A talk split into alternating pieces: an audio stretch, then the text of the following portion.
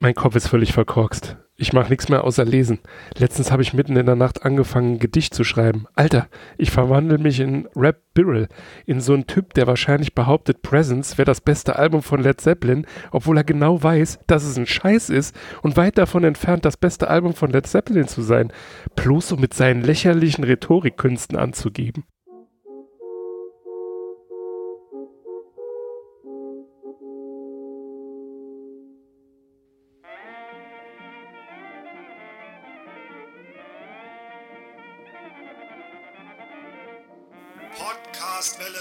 Unterbrechungsfrei in Areal 12 fett gedrückt. Immer mehr hören lieber Cat Earth Society. Podcastwelle Saar. Saarbrücken.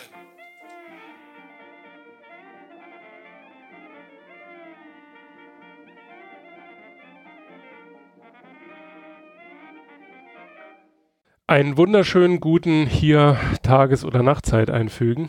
Ähm, willkommen zur 23. Ausgabe des Cat Earth Society Bücherclubs, der insgesamt.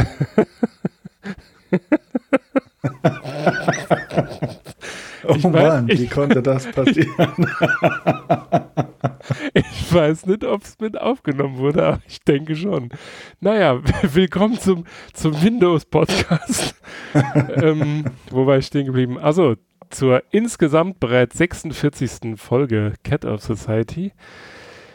An meiner Seite, wie immer, froh, äh, nee, ich bin froh, wie immer, an meiner Seite Knottler begrüßen zu können. Hallo Kuba, Microsoft ist mit mir. Du hättest ja jetzt sagen können, nee, ich benutze Linux, aber ich habe mir äh, aus Nostalgiegründen alle Windows 95 Sounds ähm, ins Theme gepackt. Ah, nee, unser Linux-Fachmann fehlt heute.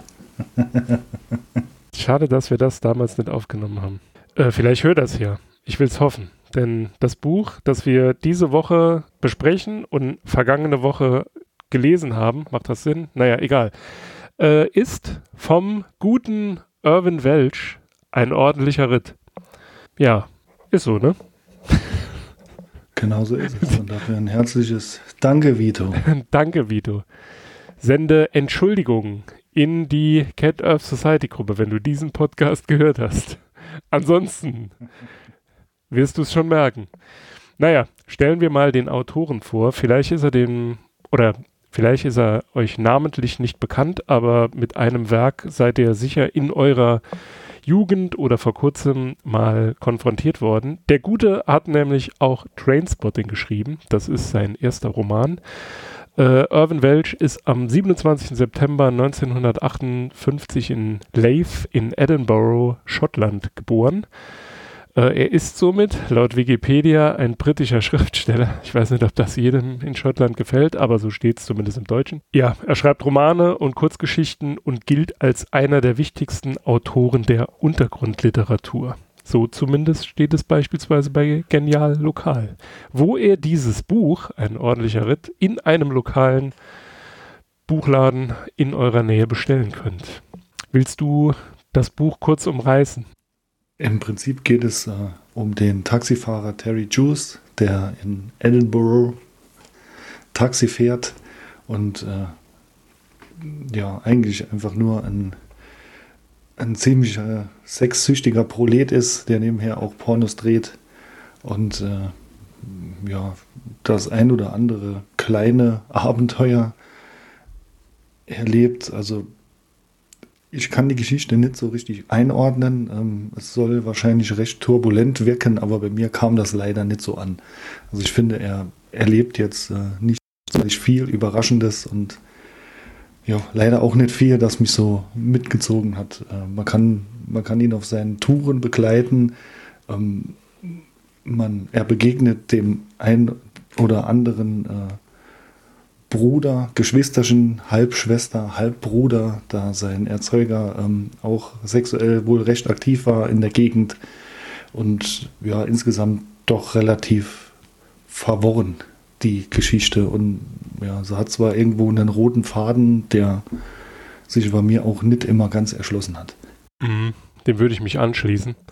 Äh, außer, dass ich, falls es äh, besagten Juice Terry wirklich gibt, ähm, er ist bestückt wie ein Hengst. Da legt er sehr großen Wert drauf und hat auch sehr schöne Locken. das, das ist so die vollumfängliche Umschreibung. Äh, ja, mir, ich, ich, also wir kommen ja gleich dazu. Hast du denn äh, diese Woche ein neues Wort gelernt? Äh, nein. wenn Also, wenn hätte es auch ein neues Wort begegnet. Äh, ja, also ich glaube äh, ganz hoch. Ähm, für dieses Buch können wir, glaube ich, die Rubrik äh, das häufigste Wort einfügen. Und ich glaube, das war äh, Ei. Das ist das häufigste Wort im ganzen Buch. Das äh, stimmt. Wobei ähm, er hat auch, äh, also Schwuchtel war auch noch ein ähm, gern genommenes Wort. Also ich glaube, er hat es auf einer Seite, also zumindest in der deutschen ähm, Übersetzung, vermutlich hat er im englischen Original Wanker gesagt oder Faggot, also ich weiß es nicht. Ähm, äh, nee, Wanker macht ja keinen Sinn, er hat wahrscheinlich Faggot gesagt. Äh, aber er hat es tatsächlich geschafft, auf einer Seite, ich glaube, zehnmal Schwuchtel zu schreiben und ich glaube in fünf aufeinanderfolgenden Sätzen. Und was er, was er in dem Buch halt, aber da kommen wir später dazu. Also ein neues Wort haben wir nicht gelernt. Dann kommen wir zur international gefürchteten äh, Katzenkopfbewertung. Du darfst beginnen. Okay, du hast es ja äh, in der Autorenvorstellung schon erwähnt. Er ist ein sogenannter Untergrundautor. Und äh, ja, leider war für mich da die, dieses Stück Underground-Literatur zu undergroundig und ich kann da nur einen zwinkernden Katzenkopf geben. Jetzt, ähm, jetzt müsste ich ja eigentlich, äh, so wie du das damals beim Bukowski-Buch gesagt du hast den Autoren nur nicht verstanden, hat der quasi die, Nee, nee da, äh, das ist ein gutes Beispiel. Ich denke, da kommen wir gleich noch dazu. Also er ist auf jeden Fall für mich kein Bukowski. Also ganz so hart würde ich mit dem Buch nicht ins Gericht gehen, ähm, schon alleine deswegen, weil ich es doch äh, weit vom Musterwechsel. ähm, also ich will, ne, ich will es nicht in die gleiche Kategorie schieben, ähm, aber mehr als zweieinhalb Katzenköpfe kann ich dem Buch tatsächlich auch nicht geben. Also es war aufgrund seiner ähm, ja, Länge, also es hat irgendwie 470 Seiten, meine ich. Das mag jetzt für den, ähm, für die Lesenrat, für die Leseratten unter euch, äh, ihr denkt euch, wat, wo ist das Problem?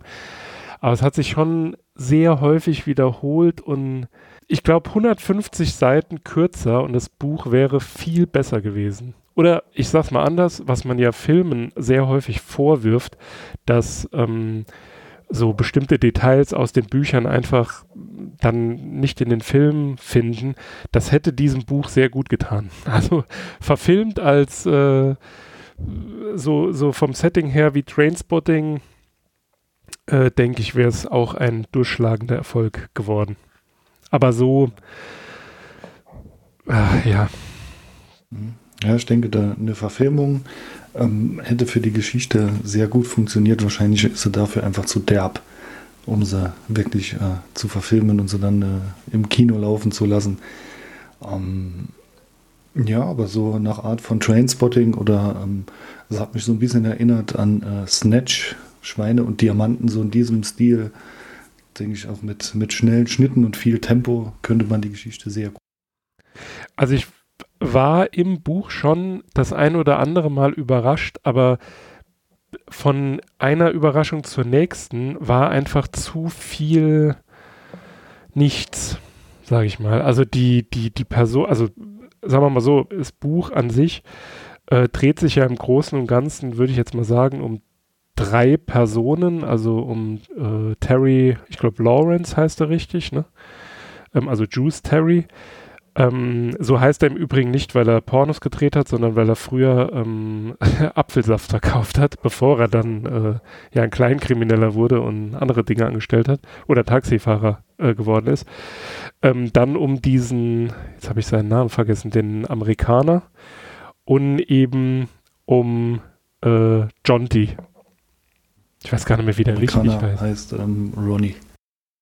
Ah, genau, der Amerikaner heißt Ronnie und äh, der etwas zurückgebliebene ähm, Charakter in dem Buch heißt John T. Aber da komme ich jetzt auch nicht mehr.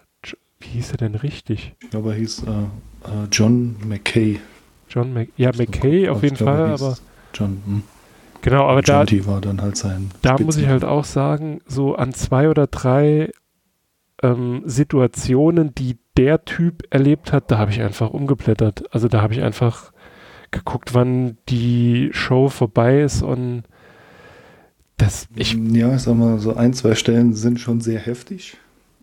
Also, ähm, ich habe bei dem auch äh, ein, zweimal erstmal weitergeblättert und dann doch zurück und dann doch mal gelesen, weil man dann einfach der, der Schreib- und Erzählstil äh, von dem Jonty einfach, boah, der war mal zu, zu, zu sperrig irgendwie, zu, oder zu simpel, ganz so lang gezogen. Da habe ich mich schon ein paar Mal erwischt, dass ich dann doch weitergeblättert habe und dann dachte, ah nee, muss ja doch schon lesen und bin dann nochmal zurückgegangen. Weil es war irgendwie, hat mich das nicht so angefixt.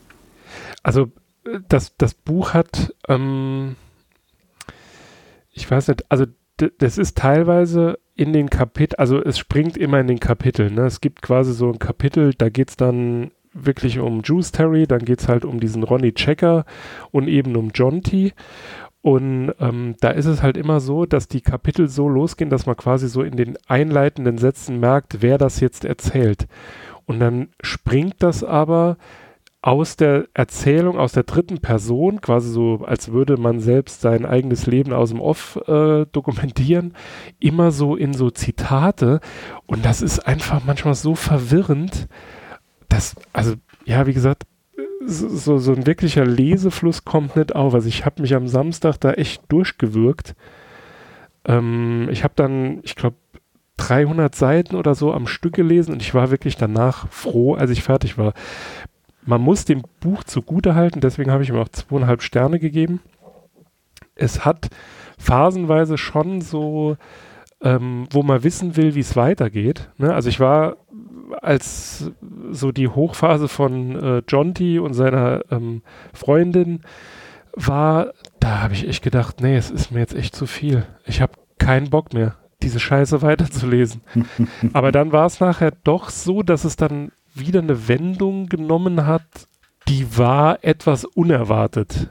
Aber auch das, Also, auch das Ende vom Buch ist irgendwie so, also wenn man bedenkt, wie viel Zeit er vom Leser fordert für den, ich sage jetzt mal, also bis man quasi zum Ende der Geschichte kommt, also wo er den Spannungsbogen aufbaut, dann flacht das Ende das ist halt so, das ist auf fünf Seiten. Und man denkt sich so, Alter, dafür habe ich es jetzt gelesen. Ernsthaft. ja, genau. Also das Ende einfach zu banal, zu plump in meinen Augen und äh, ja, die Geschichte im Ganzen ist oft, wie schon gesagt, sehr derb, ähm, auch mit sehr derben Ausdrücken beschrieben, stellenweise ganz schön ekelhaft. Äh, Schon. Ja, also irgendwo würde ich es äh, im Großen und Ganzen durchgeknallt nennen. Also ich weiß nicht, ob sich äh, das Buch Trainspotting genauso liest. Da kenne ich auch nur den Film von damals, lange, lange ist es her.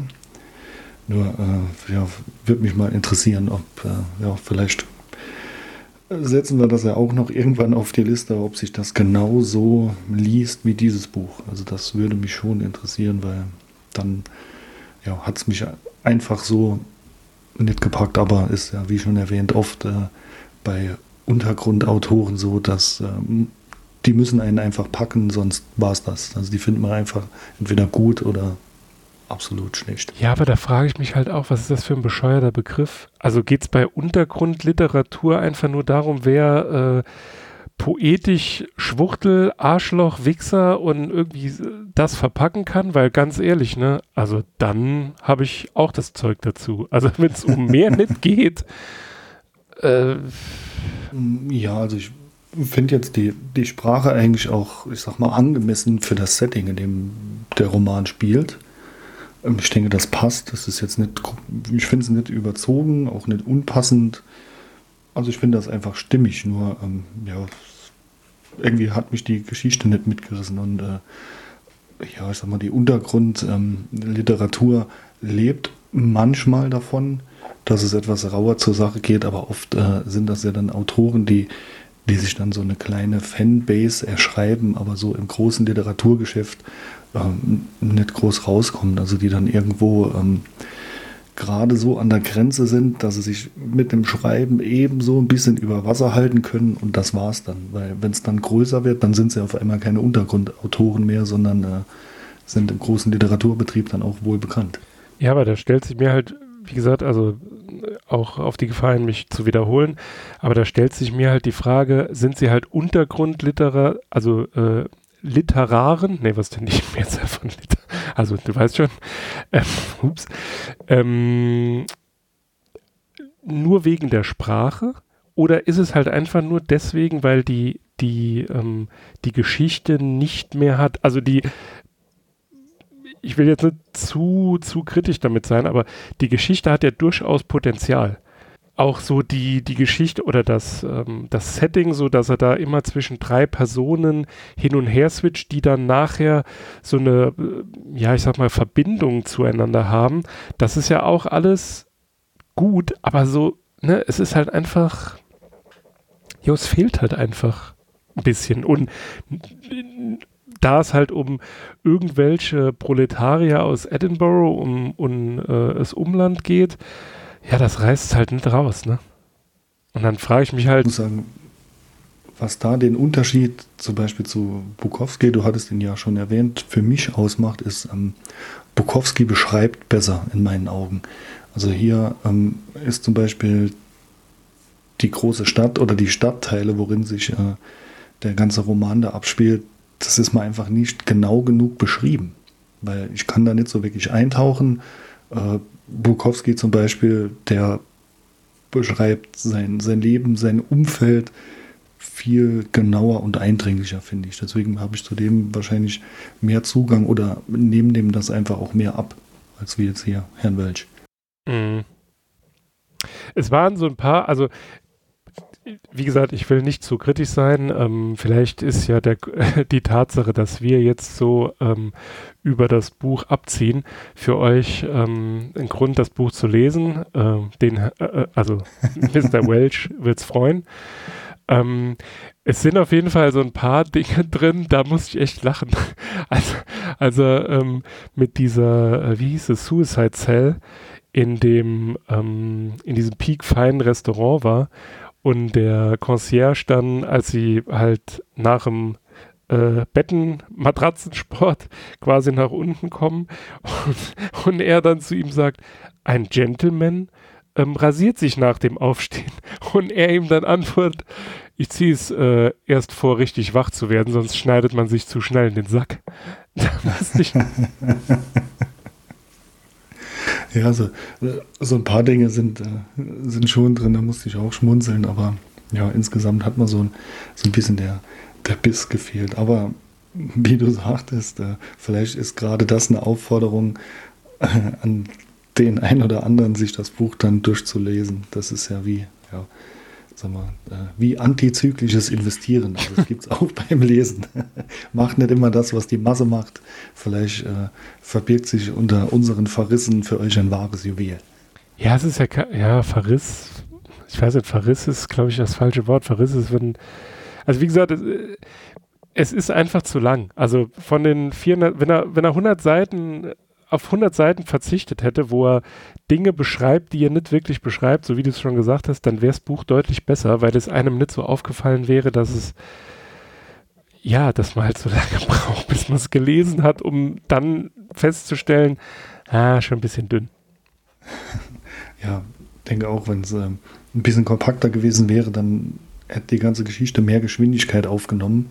Mhm. Und äh, ja, gerade diese nochmal längeren Abhandlungen über John T., die haben das Ganze so in die Länge gezogen und nee, eigentlich hätte da, wie du sagtest, 100 oder 150 Seiten weniger und so zack, zack, zack, alles nacheinander rausgehauen. So, ähm, ja, einfach mehr wie ein Film hätte der Geschichte, denke ich, auch Wobei ich fast behaupten besser würde, getan.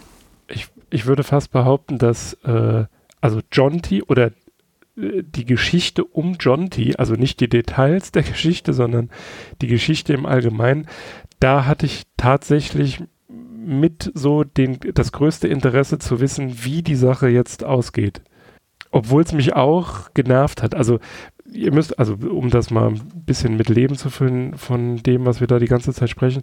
Es ist halt so, wie gesagt, der Typ ist halt ein bisschen ähm, zurückgeblieben. Der ist wohl als Kind irgendwann fast im Hafenbecken ertrunken, also zumindest wird so beschrieben. Und ja, wahrscheinlich war halt ein bisschen länger ohne Sauerstoff. Ähm, also so habe ich es jetzt aus dem Buch rausgelesen oder die Andeutungen, die dort gemacht waren, das ist der Grund, warum er halt so ist. Er ist halt ein bisschen langsamer. Und ähm, jo, er fährt da halt auch so Dinge und ich ich habe halt irgendwann, also man, man, fängt dann so ein bisschen an, sich mit ihm zu solidarisieren. Also zumindest ging es mir so, ich weiß nicht, ob es bei dir auch so ist. Und man denkt halt nur, kommt der da aus dieser Nummer raus? Wie geht die Sache jetzt für ihn aus? Wie gesagt, die Details, also die Details, die er so erlebt, oder die, die Details der äh, ja, Geschehnisse bei ihm, die sind halt, also ich will nicht sagen, nee, grenzwertig ist untertrieben, die sind einfach, ich weiß nicht, das hat es nicht gebraucht, also. Ja, wie sag mal, eigentlich fand ich das in dieser, in dieser Drastigkeit schon gut. Ähm, ja, nur ich finde, man hätte können mehr draus machen. Dafür waren jetzt diese paar wirklich drastischen Sachen, die waren man dann einfach irgendwie so eingestreut im Buch. Das, vielleicht weil auch zu viel Belangloses dann dazwischen war. Also ja, auch der Seitenstrang mit seinem ähm, mit seinem Cousin, ähm, der sie da einlädt in das Stadt. Ich denke, äh, warum? ja, genau, warum? Das war so unnötig. Also das, das hatte ja, das hatte ja im, also das hatte ja wirklich gar nichts. Ich weiß nicht, das ist wie Episode 1. Ja, ist ein Star Wars, aber was hat das mit der Geschichte zu tun? Jaja Binks. Ja, okay, ja. schön. Wenn man denkt, man kann Jaja Binks Merch verkaufen, okay, dann lasst uns den Film machen. Aber ansonsten hat er halt überhaupt gar keinen. Ach egal, schräg ich mich hier auf. Tja, mischst sehr überflüssig. genau. ja, es ist, ähm, ja, das, äh, die Erzählung fand ich jetzt auch überflüssig, diesen Seitenstrang. Hat irgendwie mit der Geschichte relativ wenig zu tun gehabt, auch wenn der Cousin noch zweimal dann später auftaucht. Und äh, was mich aber gefreut hat, äh, natürlich als alter Trainspotting-Kenner, ist, dass Sick Boy öfters mal auftaucht und öfters mal mit äh, Juice Terry telefoniert, weil das ist äh, ähnlich wie in Trainspotting der, der die Pornofilme produziert. aber. Das äh, war dann schon. Dafür, ja, dafür eine, hat er aber auch. Eine Jugenderinnerung. Ja, schon, aber das würde ich jetzt auch eher so unter der ähm, Rubrik ähm, einordnen. Ja, ich habe ja da diesen Charakter, komm, ich bring den mal rein, um die ganzen Trainsport-Fans da also so als Fanservice, aber ansonsten der hätte auch Karl-Heinz heißen können, ne? Also es, ja, wie gesagt, es hat, es hat der Geschichte, äh, also außer dass man den Namen halt kennt aus Trainspotting, sonst hat es der, der Geschichte nichts gegeben. Also es hatte da, da keinen Mehrwert. Ja, sag mal was. Was ich noch interessant finde oder bemerkenswert ist, das Buch ist halt von 2015 und halt doch schon irgendwo ewig weit dann auch zeitlich gesehen von Trainspotting weg. Und ähm, ja, ich denke, es gefällt halt eben Menschen gut, die vielleicht damals schon in, in Trainspotting und Co. eingestiegen sind, auch äh, ja, leserisch und nicht nur mit dem Film.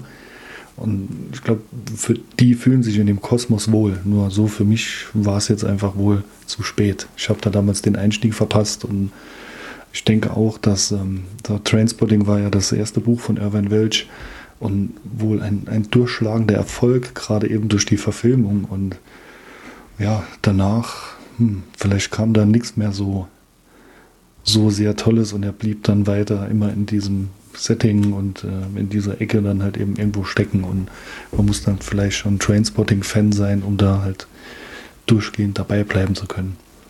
Hat er eigentlich äh, die, ähm, das äh, Drehbuch für Trainspotting 2 geschrieben? Oder hat er einfach nur die Rechte daran verkauft?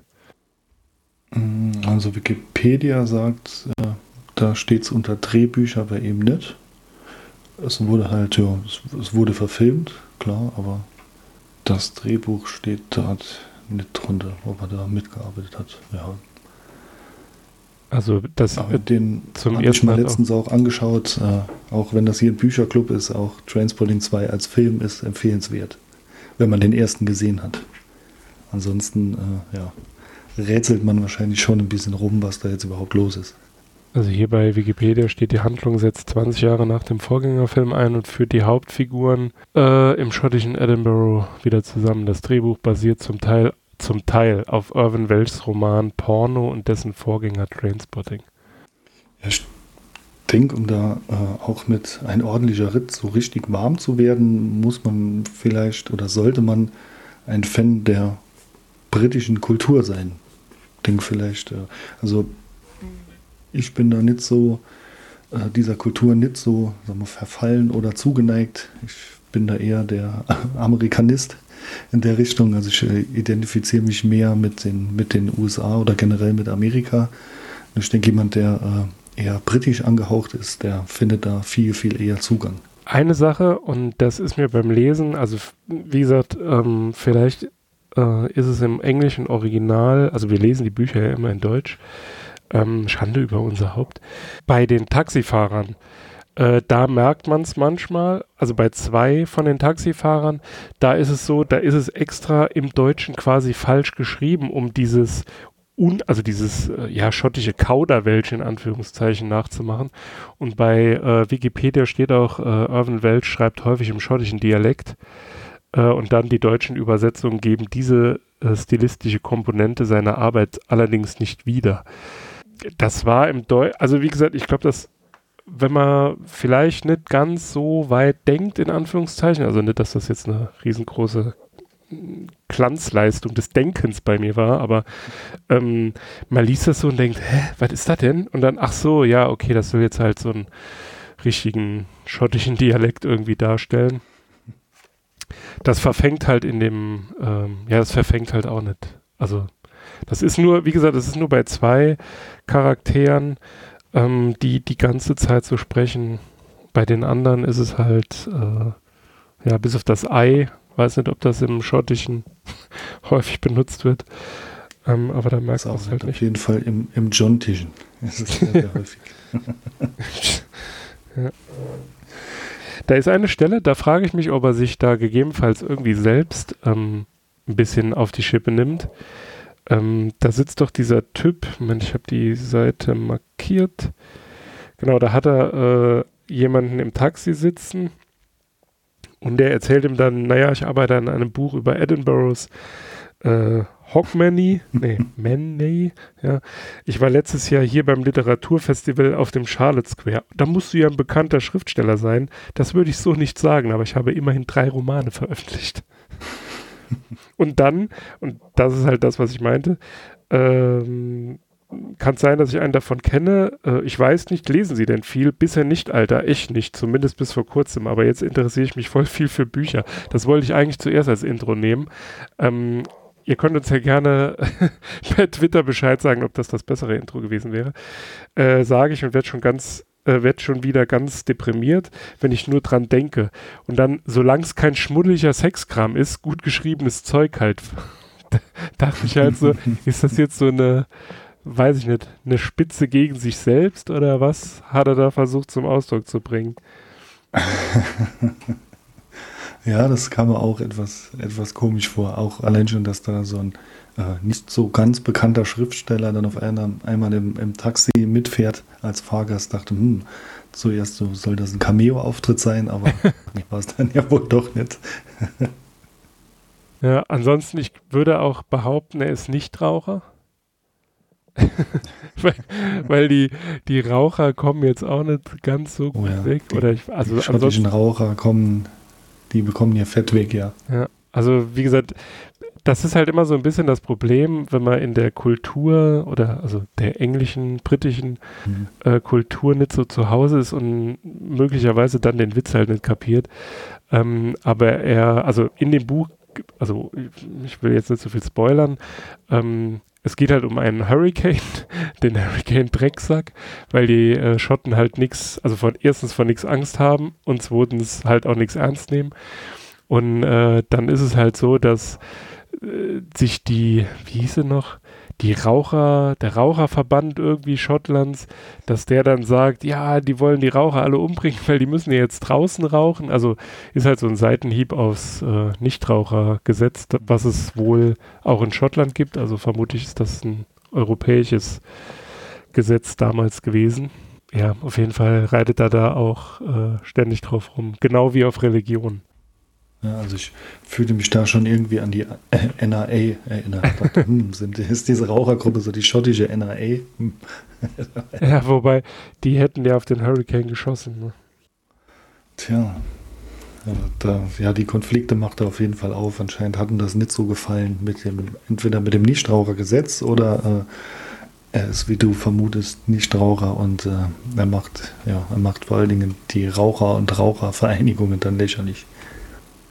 Ja, ansonsten, ähm, also wie gesagt, viel mehr gibt es. Äh, also eigentlich, es ist eigentlich deprimierend. Also es ist jetzt das zweite Mal deprimierend, dass man ein in Anführungszeichen so äh, dickes Buch gelesen hat ähm, und dann äh, ja nicht mehr als eine halbe Stunde oder so davon erzählen kann. Aber ja, es ist.